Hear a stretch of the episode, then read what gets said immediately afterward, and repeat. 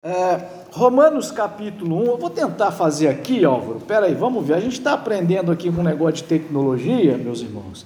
Então vamos ver se funciona. Se funcionar, Álvaro, você pode sentar. Se não funcionar, é, é, é, é se funcionar, né? Se não funcionar, você fica aí para passar para mim. Eu queria que você acompanhasse comigo aqui, tá bom? Para a gente ter uma a leitura numa única tradução. E hoje eu estou com um desafio. Vamos tentar aqui vencer todo é, esse capítulo, é, esses três capítulos, que é de 9 a 11.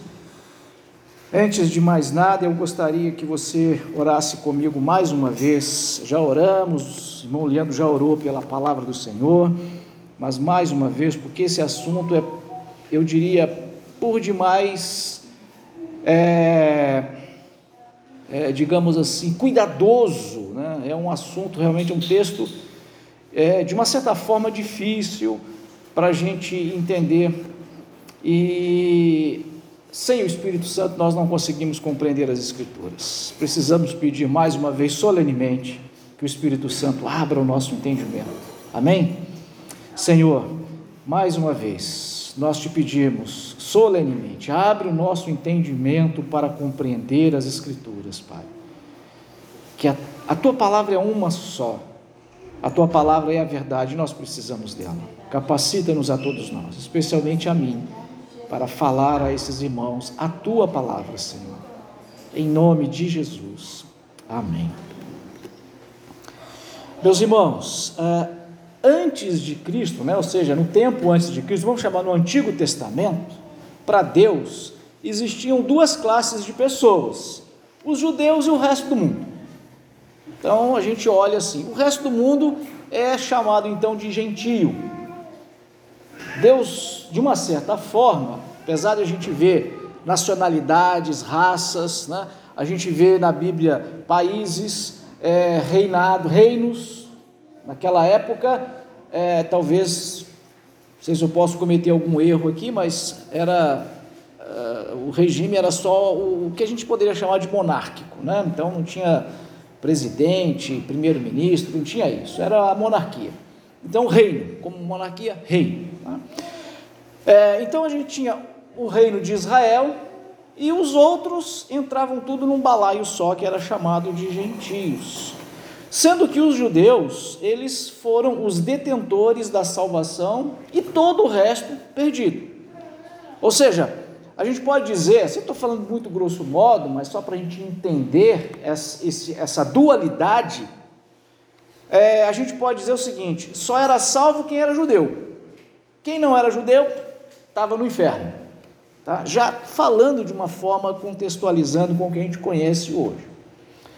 Agora, depois que Jesus Cristo morre na cruz, aí a relação, essa relação que a gente poderia chamar de relação binária, né?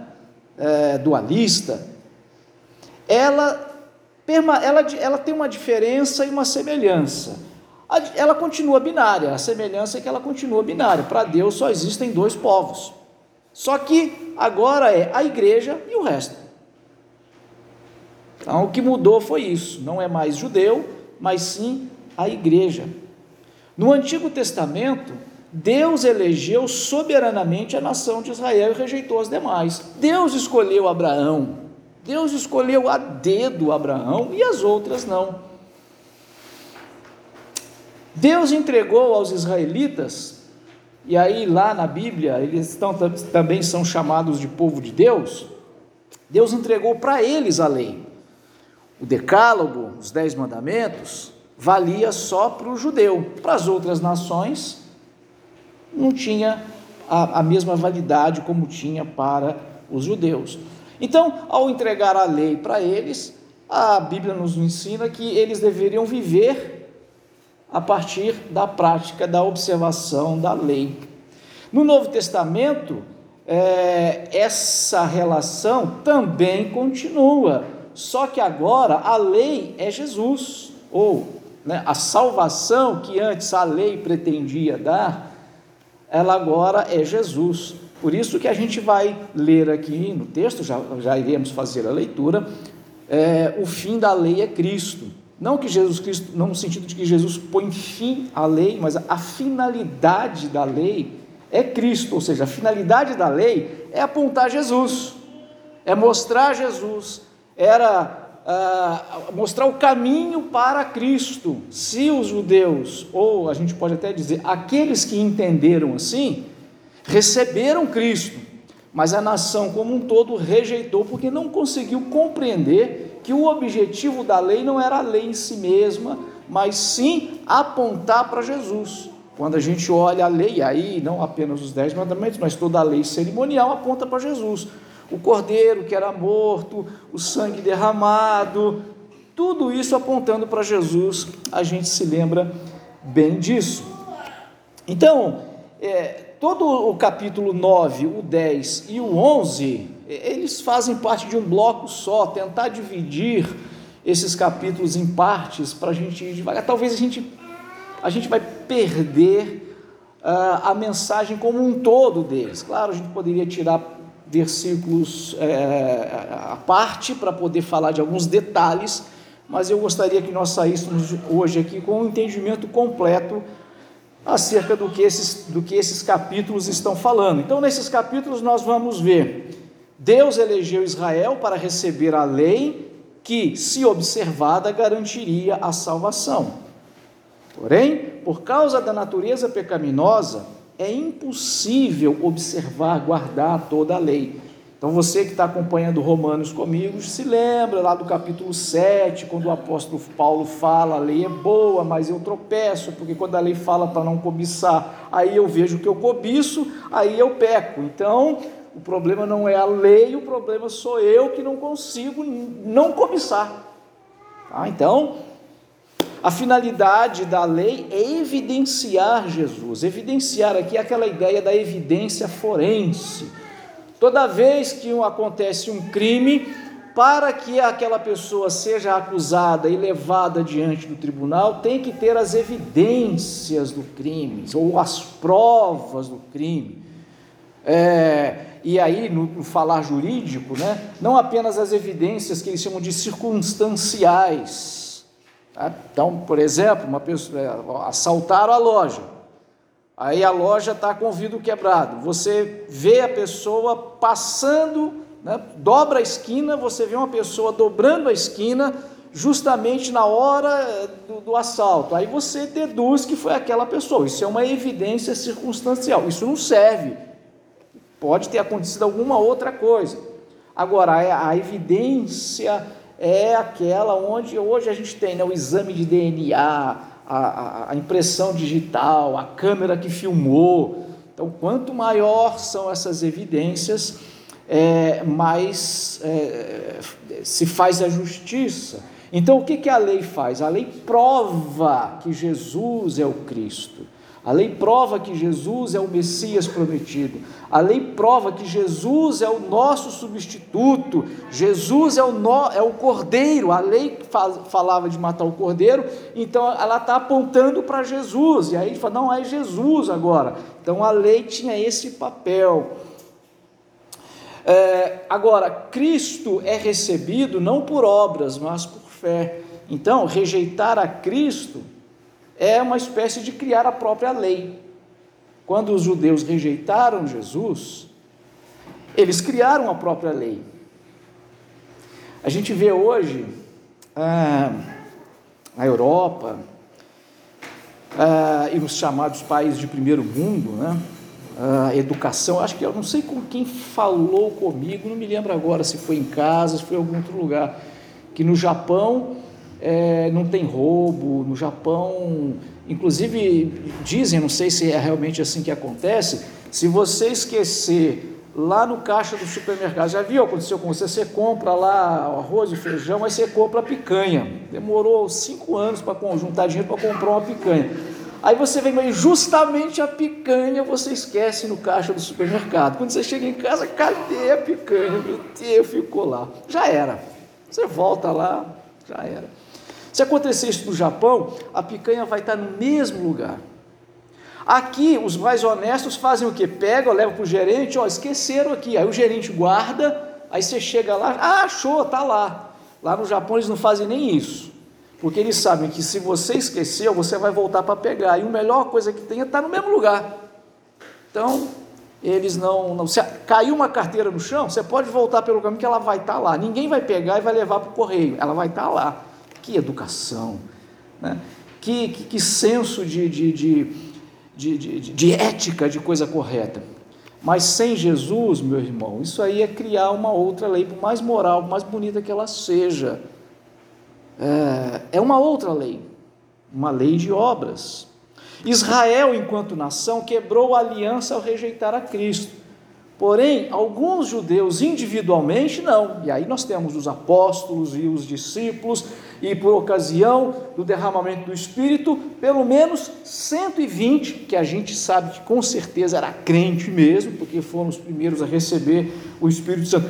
Essas pessoas ali, elas, é, elas receberam a Jesus conforme diz as Escrituras, como deveria ser mas a nação como um todo rejeitou. Israel era uma videira cujos ramos que rejeitaram a Cristo foram arrancados. Aí no lugar deles foram enxertados outros, os gentios, eu e você. Então há dois mil anos tem sido assim. A nova videira não é mais uma nação, um reino, uma etnia, uma raça, os judeus. A nova videira é a igreja, formada então, enxertada por pessoas de qualquer de qualquer nacionalidade. Portanto, diante de Deus, não existe mais uma nação, né, geopoliticamente falando. Se todas as autoridades brasileiras, né, o executivo, o legislativo e o judiciário do nosso país, que representam o Estado brasileiro, essa personalidade jurídica que é o Estado brasileiro, se todos eles verdadeiramente aceitarem a Cristo hoje, isso não significa que o Brasil é do Senhor Jesus. Não, eles são pessoas individuais, porque Deus não olha mais né, uma nação como aquela que a gente desenha no mapa. São as pessoas, e essas pessoas fazem parte de um reino espiritual, de um reino invisível, que é a igreja. Então, a igreja são os salvos. Os não igreja, vou colocar assim, aí a gente pode colocar os pagãos, os ímpios, os não crentes, todos os outros, seja judeu ou não judeu, seja que nasceu em Israel ou não nasceu em Israel. Se um judeu se converte, ele é igreja. Se um judeu não se converte, ele é ímpio, ele é pagão, ele é do mundo, como qualquer brasileiro. Muito bem. Então, no capítulo 9, o apóstolo Paulo então vai explicar a soberana eleição de Deus, ela é justa, ainda que ela possa nos parecer injusta. Vamos ler inicialmente do 1 ao 13. Digo, porém, a verdade em Cristo, não minto, e a minha consciência confirma isso por meio do Espírito Santo. Sinto grande tristeza e tenho incessante dor no coração porque eu mesmo desejaria ser amaldiçoado, separado de Cristo por amor de meus irmãos, meus compatriotas segundo a carne, são israelitas, a eles pertence a adoção, assim como a glória, as alianças, a promulgação da lei, o culto, as promessas. Deles são os patriarcas, e também deles descende o Cristo, segundo a carne, o qual é sobre todos Deus bendito para sempre. Amém. E não pensemos que a palavra de Deus falhou, porque nem todos os de Israel são de fato israelitas. Nem por serem descendentes de Abraão são todos filhos, pelo contrário, por meio de Isaac será chamada a sua descendência. Isto é, não são os filhos da carne que são filhos de Deus, mas os filhos da promessa, é que são contados como descendência. Porque a palavra da promessa é esta: Por esse tempo voltarei e Sara terá um filho. E isto não aconteceu somente com ela, mas também com Rebeca, ao conceber de um só, de Isaac, nosso pai, e os gêmeos ainda não eram nascidos, nem tinham feito bem ou mal para que o propósito de Deus quanto à eleição prevalecesse, não por obras, mas por aquele que chama. Quando foi dito a Rebeca: O mais velho será servo do mais moço, como está escrito: Amei Jacó porém desprezei Isaú. O apóstolo Paulo, então, aqui, meus irmãos, está afirmando esta soberana eleição de Deus. É, e o que a gente faz com isso? Não questionar a Deus, sermos humildes e aceitarmos que o que não nos for explicado devemos acatar sem questionar. É, o apóstolo Paulo, então, tá, ele ah, demonstra aqui, e no final do versículo 13, ele citando aqui um, o Malaquias, é, ele diz exatamente esse, esse amar aqui no sentido de ter escolhido Jacó e rejeitou é, Isaú. Ainda que, pelo direito daquela época, era Isaú que deveria receber é, as promessas, as bênçãos e tudo mais. Se a gente fosse olhar da perspectiva humana, então eles deveriam, né, os judeus, não, não, os judeus de hoje, né, o Jesus não seria considerado um descendente de Jacó, mas sim de Isaú. Mas Deus inverteu isso aí, porque Deus escolheu assim. Não compete a nós fazermos essa, é, fazermos esse questionamento.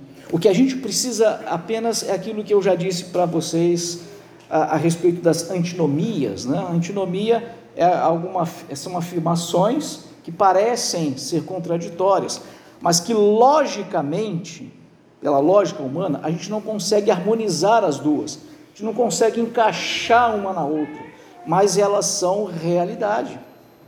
E é essa antinomia que o apóstolo Paulo vai então mostrar aqui no capítulo 9.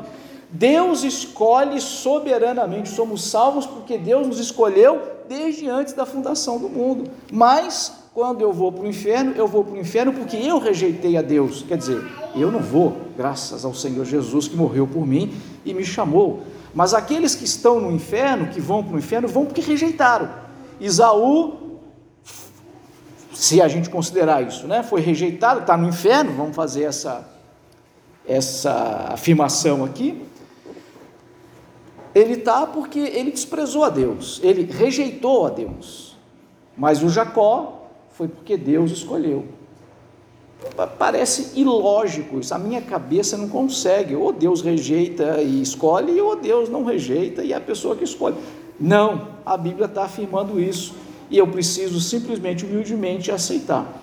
Mas o apóstolo Paulo, ele, quando está escrevendo aqui o 9, ele vai, ele vai encontrar as pessoas que vão fazer perguntas, por isso ele já responde, ele já chega. Vamos olhar então a sequência do texto. Que diremos, versículo 14: Que diremos então? Que Deus é injusto? Você percebe? Ele já sabia que a gente, para no capítulo, no versículo 13, ele já sabia que a gente ia fazer essa pergunta. Deus é injusto, porque Deus escolhe um e rejeita outro. É, esse negócio não funciona muito bem. Deus escolhe um, mas o outro vai para o inferno porque o outro escolheu ir para o inferno. Quer dizer, para o inferno ele escolhe, mas para ir para o céu é Deus só que escolhe.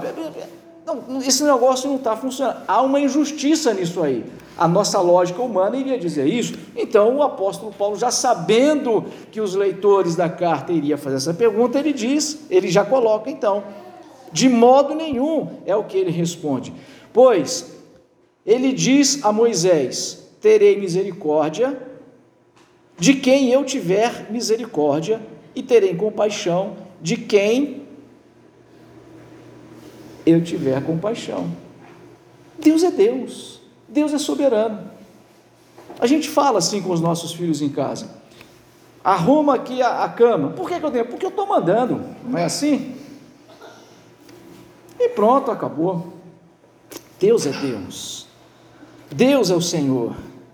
Ele tem compaixão de quem ele quer ter compaixão. Ele não tem compaixão de quem ele não tem compaixão. Quem sou eu para questioná-lo? Assim, pois, isso não depende de quem quer ou de quem corre, mas de Deus que tem misericórdia. Porque a Escritura diz a Faraó: Foi para isso, uh, uh, foi para isto mesmo que eu o levantei Faraó, né? Para mostrar em você o meu poder e para que o meu nome seja anunciado em toda a terra. Logo, Deus tem misericórdia de quem quer e também endurece a quem quer. Mas você vai me dizer, por que Deus ainda se queixa? Pois quem pode resistir à sua vontade? Então nós vemos até aqui que Deus, ele na sua soberania, ele faz a escolha. Inclusive a gente lê lá o texto de, de, de Êxodo, na, na, na, história da saída do povo das pragas, o texto bíblico diz claramente: Deus endureceu o coração do Faraó. Por cinco vezes a Bíblia diz que Faraó endureceu o seu coração, mas por outras cinco vezes a Bíblia diz claramente: Faraó falou, tá bom, Moisés, amanhã eu vou deixar vocês irem. Mas Deus endureceu o coração de Faraó e no dia seguinte ele mudou de ideia. E o apóstolo Paulo está recitando, está dizendo isso de novo aqui. Deus fez isso. Para quê? Para que a glória dele fosse manifestada. É, e aí o versículo 19, como nós estamos lendo aqui, né? Mas você vai me dizer, por que Deus ainda se queixa? Aí a, gente, a pergunta é essa, né? Ora, se Deus escolhe, se Deus endurece, então, se alguém não faz a vontade de Deus porque Deus endureceu o coração, por que, que Deus vai se queixar de alguma coisa? Afinal de contas, não é Ele que está soberanamente fazendo todas as coisas?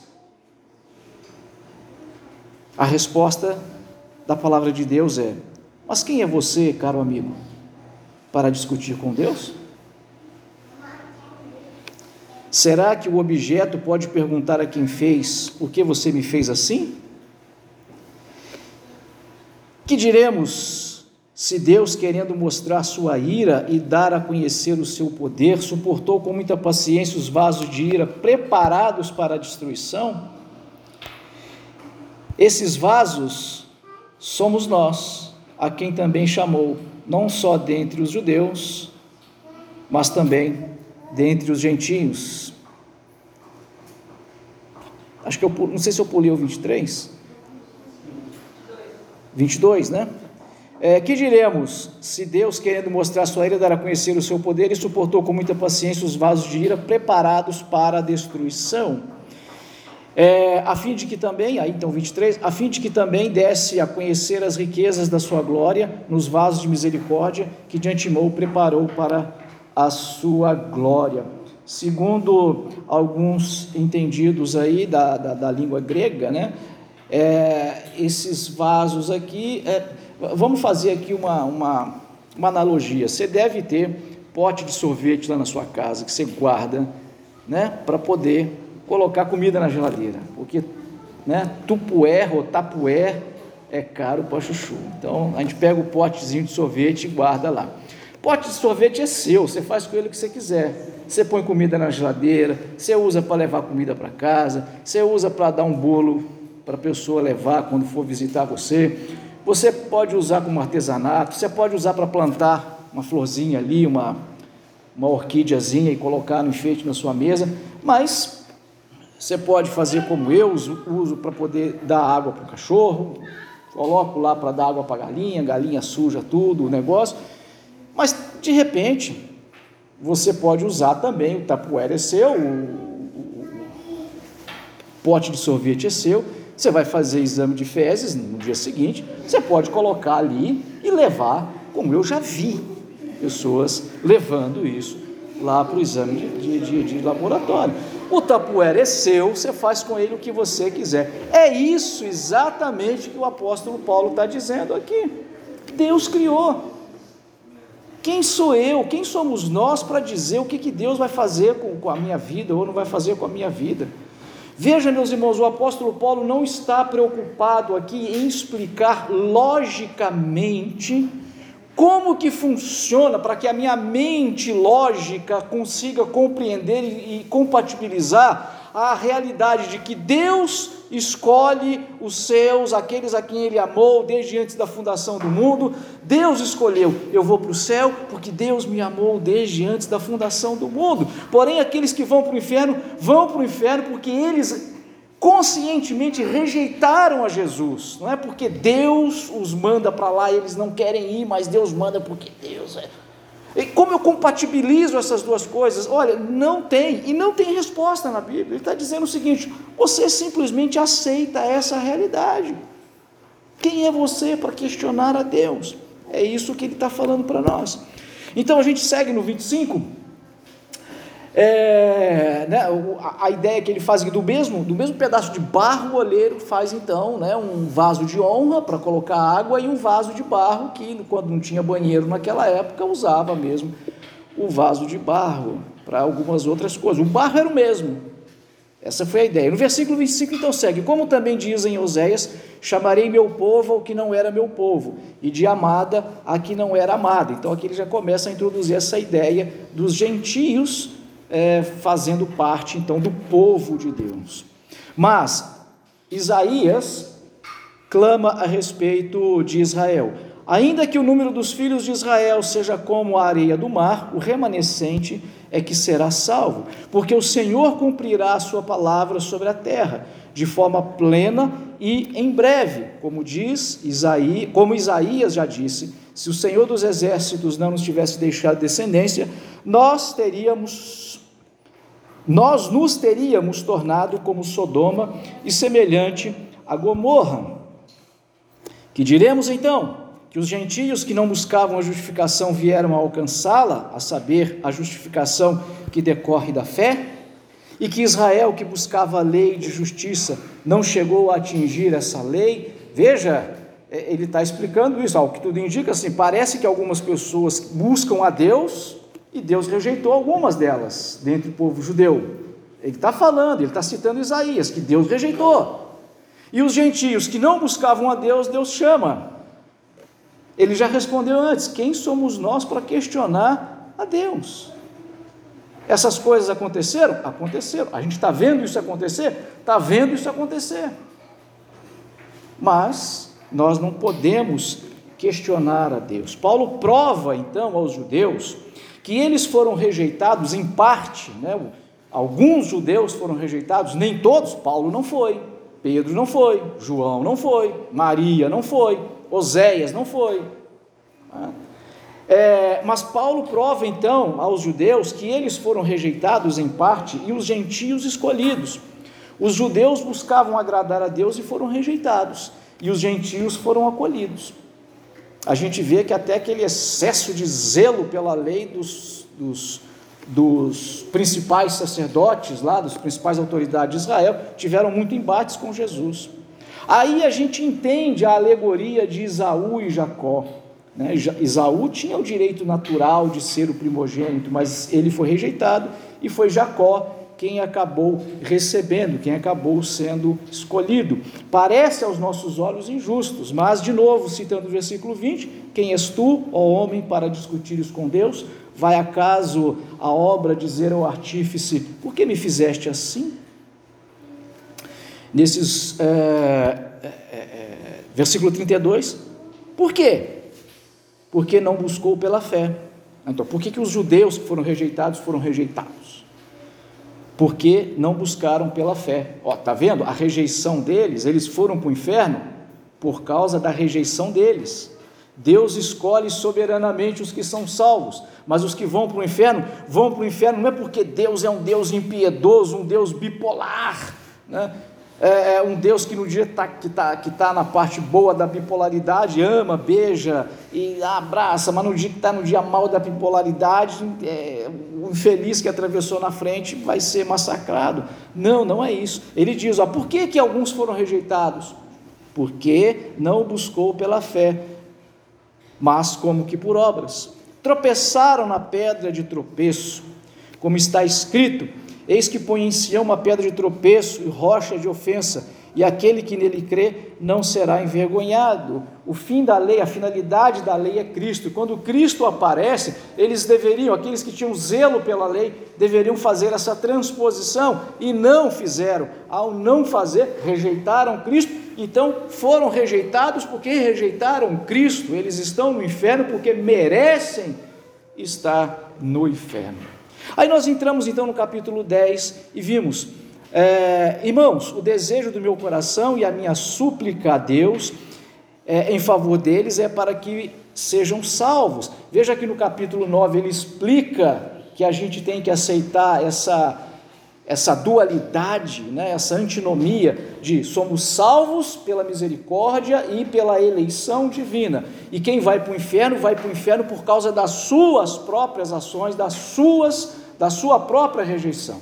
Isso que a nossa mente não consegue, não adianta você ficar tentando aí compatibilizar as duas, não vai conseguir mesmo. O que você tem que aceitar são duas verdades que caminham paralela Talvez lá no céu, Deus se apiede da sua alma e lá, com a sua mente, agora glorificada, você vai ter condições de entender. Pergunta para ele. Né? Eu já vou estar tá lá, então.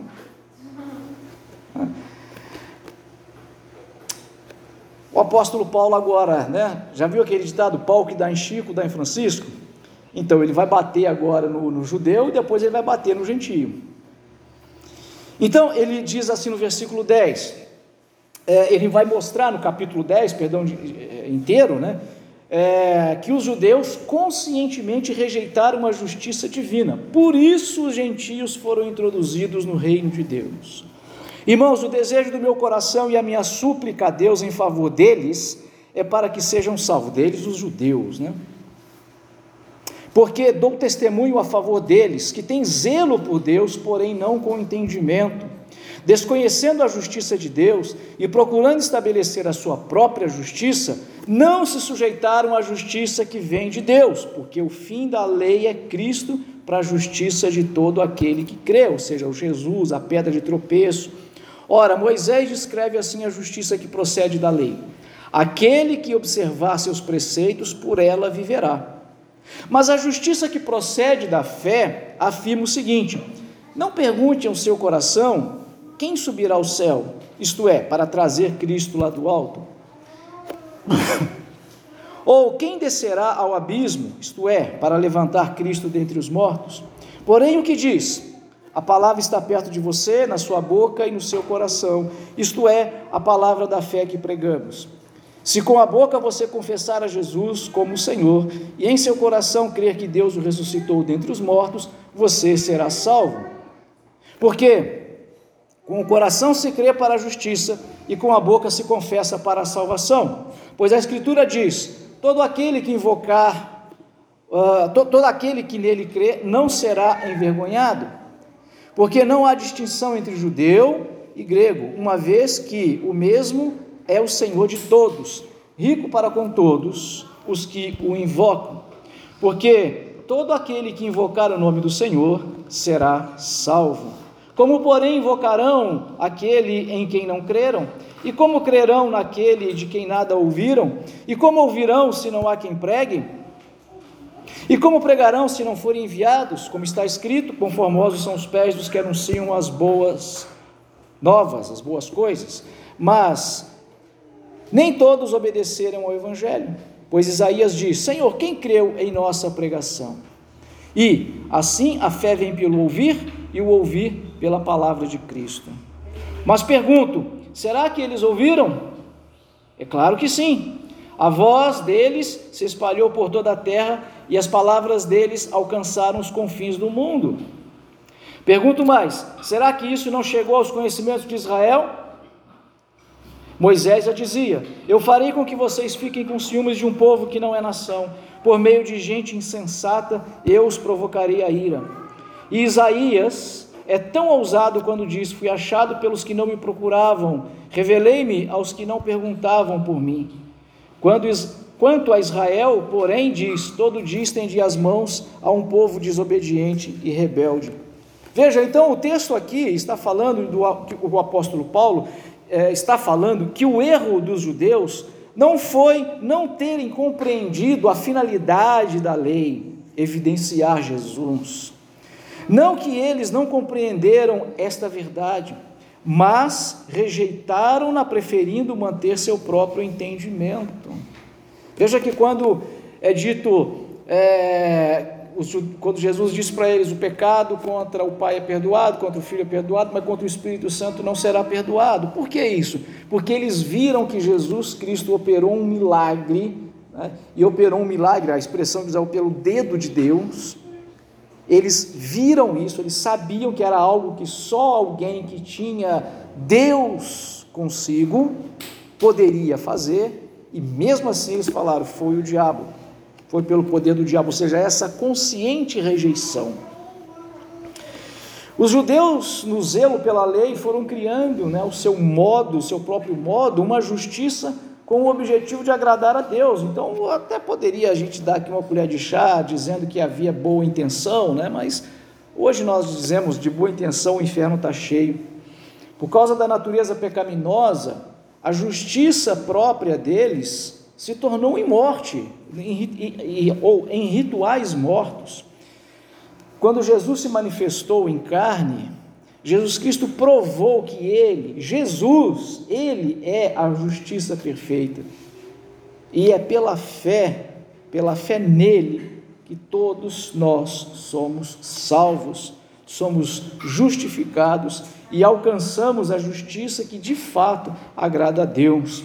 Em vez de se humilharem e receberem a Cristo, eles preferiram manter a sua própria justiça, e é isso que foi a ruína deles. Então, veja que agora o apóstolo Paulo está explicando isso. Veja, lá atrás ele fala sobre a eleição, sobre a, a, a, né, a soberania de Deus em escolher quem ele quer escolher. Agora, no capítulo 10, ele está né, batendo ali nos judeus, dizendo: ora, aqueles que foram rejeitados, foram rejeitados porque eles conscientemente rejeitaram. É por isso que nós dizemos, de uma maneira muito simples, quem está salvo, está salvo porque Deus soberanamente escolheu você desde antes da fundação do mundo. Mas quem está no inferno, está no inferno porque pecou, porque escolheu estar lá. Os judeus não poderiam alegar desconhecimento, como ele está escrevendo aqui, ah, mas a gente não entendeu, nós não. Não, ele fala, foi muito bem pregado. Aliás, o texto até está dizendo, foi pregado no mundo inteiro. Eu quero crer que isso aqui, todo mundo conhecido da época ouviu o Evangelho. Se a gente for ver, se não me engano, Tomé, segundo a tradição, Tomé foi para a Índia e pregou o Evangelho na Índia. E isso a gente está falando antes do ano 100. Olha onde chegou o Evangelho, chegou longe. Mas, vamos dizer que talvez seja aqui uma hipérbole esse negócio do Paulo está falando que foi pregado em todas as nações do mundo, mas para todos os judeus Todos eles, nenhum deles ficou sem receber esse testemunho, e isso fica muito claro para nós.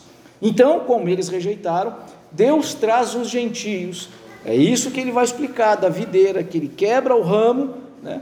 lembra lá do Mateus capítulo 4, 4, 3, se eu não estou enganado, no batismo de Jesus, ele fala: o machado está posto à raiz da árvore, da árvore que não produz bom fruto, ele corta e lança no fogo. Então, Jesus cortou aqueles judeus, rejeitou aqueles judeus, e no lugar dessa árvore ele enxertou os gentios, que somos nós. E finalizando então, meus irmãos, nós temos agora o outro lado, porque o apóstolo falou dos judeus, agora ele vai falar para nós, os gentios. Então eu pergunto: será que Deus rejeitou o seu povo? De modo nenhum, porque eu também sou israelita, da descendência de Abraão, da tribo de Benjamim. Deus não rejeitou o seu povo, a quem de antemão conheceu. Ou vocês não sabem que a Escritura diz a respeito de Elias, como pediu com insistência diante de Deus contra Israel, dizendo: Senhor, mataram os teus profetas, derrubaram os teus altares, sou o único que sobrou e procuram tirar minha vida. Mas qual foi a resposta divina? Foi esta: Reservei para mim sete mil homens que não dobraram os joelhos diante de Baal. Assim também, nos dias de hoje, sobrevive um remanescente segundo a eleição da graça. E se é pela graça, já não é pelas obras. Do contrário, a graça já não é graça. Que diremos então? O que Israel buscava, isso não alcançou. Mas a eleição conseguiu isso. Os demais foram endurecidos. Como está escrito, Deus lhe deu um espírito de profundo sono, olhos para não ver e ouvidos para não ouvir até o dia de hoje. E Davi disse que a mesa dele se transforme em laço e armadilha e em tropeço e em punição. Que os olhos dele se escureçam para que não vejam e fiquem para sempre encurvadas as suas costas. Então eu pergunto: será que eles tropeçaram para que caíssem? De modo nenhum, mas pela transgressão deles a salvação chegou aos gentios, para fazer com que judeus ficassem com ciúmes. Ora, se a transgressão deles resultou em riqueza para o mundo e a diminuição deles resultou em riqueza para os gentios, quanto mais a plenitude deles. Dirijo-me a vocês que são gentios, visto que sou apóstolo dos gentios, glorifico o meu ministério para ver se de algum modo posso fazer com que os do meu povo fiquem com ciúmes e alguns deles se salvem. Porque se de fato, eh, porque se o fato de eles terem sido rejeitados trouxe reconciliação ao mundo, que será seu restabelecimento, senão a vida dentre os mortos? E se forem santas as primícias da massa, igualmente será santa a sua totalidade. Se for santa a raiz, também os ramos serão. Se, porém, alguns dos ramos foram quebrados, e você, sendo oliveira brava, foi enxertado no meio deles, e se tornou participante da raiz e da seiva da oliveira, não se glorie contra os ramos. Mas se você se gloriar, lembre que não é você que sustenta a raiz, mas é a raiz que sustenta você. Então você dirá: alguns ramos foram quebrados para que eu fosse enxertado. Correto? Eles foram quebrados por causa da incredulidade. Mas você continua firme, mediante a fé. Não fique orgulhoso, mas tema. Porque se Deus não poupou os ramos naturais, também não poupará você. Considere, pois, a bondade e a severidade de Deus. Para com os que caíram, severidade. Para com você, a bondade de Deus, desde que você permaneça nessa bondade. Do contrário, também você será cortado. Eles também, se não permanecerem, se, se não permanecerem, perdão, se não permanecerem na incredulidade, serão enxertados pois Deus é poderoso para os enxertar de novo. Pois se você foi cortado daquela que, por natureza, era uma oliveira brava, e, quanto à natureza, foi enxertado uma oliveira boa, quanto mais esses que são ramos naturais serão enxertados na sua própria oliveira. Porque não quero, irmãos, que vocês ignorem este mistério, para que não fiquem pensando que são sábios. Veio, veio um endurecimento em parte a Israel até que tenha entrado a plenitude dos gentios. E assim todo Israel será salvo, como está escrito: o libertador virá de Sião e afastará de Jacó as impiedades. Esta é a minha aliança com eles, quando eu os tirar, quando eu tirar os, os seus pecados. Quanto ao evangelho, eles são inimigos por causa de vocês, mas quanto à eleição, amados por causa dos, patri, dos patriarcas, porque os dons e a vocação de Deus são irrevogáveis. Porque assim como no passado vocês foram desobedientes a Deus, mas agora alcançaram misericórdia à vista da desobediência deles, assim também agora, estes agora foram desobedientes, para que também eles alcancem a misericórdia, à vista de que foi concedido, à vista do que da que foi concedida a vocês, desculpe. Porque Deus encerrou toda, todos na desobediência, a fim de mostrar a sua misericórdia a todos.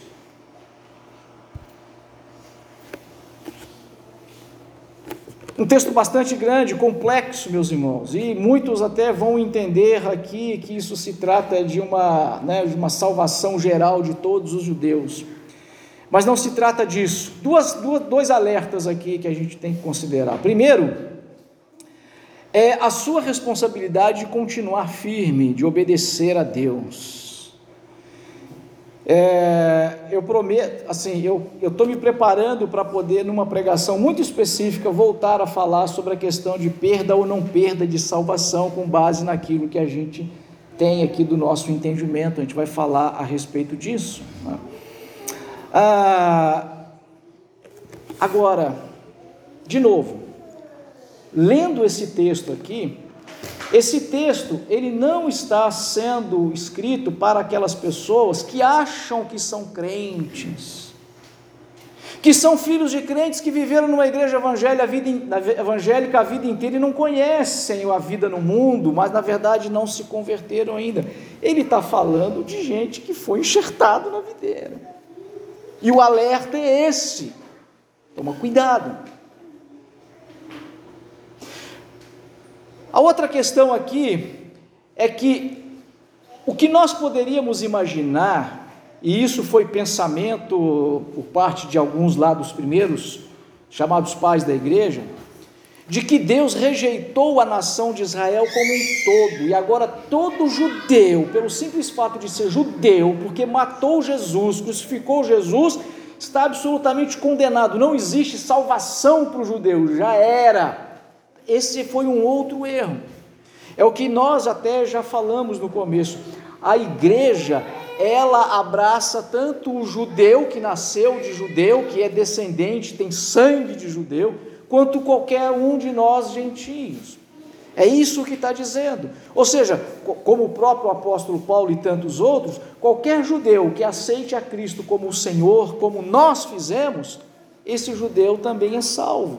Então Deus não rejeita na sua totalidade Israel e desfilia Israel é, como um todo. É, essa é a ideia ah, que o texto está passando para nós. Em outras palavras, aquilo que eu falei no começo, no passado, no Antigo Testamento, nós tínhamos é, dois povos, Israel e o resto. Hoje nós temos dois povos, a igreja e o resto. Mas quem faz parte da igreja? Quem é de uma nacionalidade específica? Não.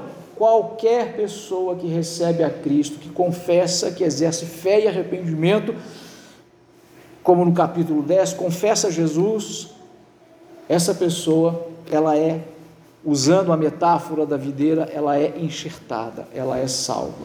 Isso vale para qualquer um. Em outras palavras, é isso que o texto está dizendo.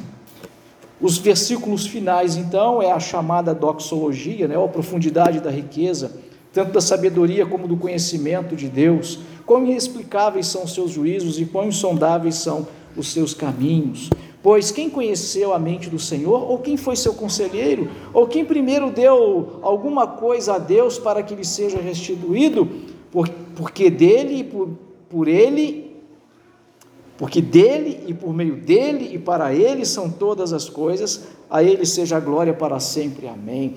A doxologia são expressões de adoração, louvor e exaltação a Deus, ela aparece na Bíblia em, em várias passagens. Aqui eu vejo a intencionalidade do apóstolo Paulo, não apenas de expressar uma doxologia, uma palavra de louvor a Deus, né, mas também aqui dá um, né, um cálice, você que questiona a justiça divina, se você não compreende a justiça divina. Sim, há coisas para nós que são incompreensíveis. Quem somos nós para compreender a mente de Deus? Há coisas que são incompreensíveis. Cabe humildemente acatar as ações de Deus, a vontade de Deus, aquilo que Deus diz que é justo, eu não preciso entender como e por que é justo. Se Deus diz que é justo, é porque é justo.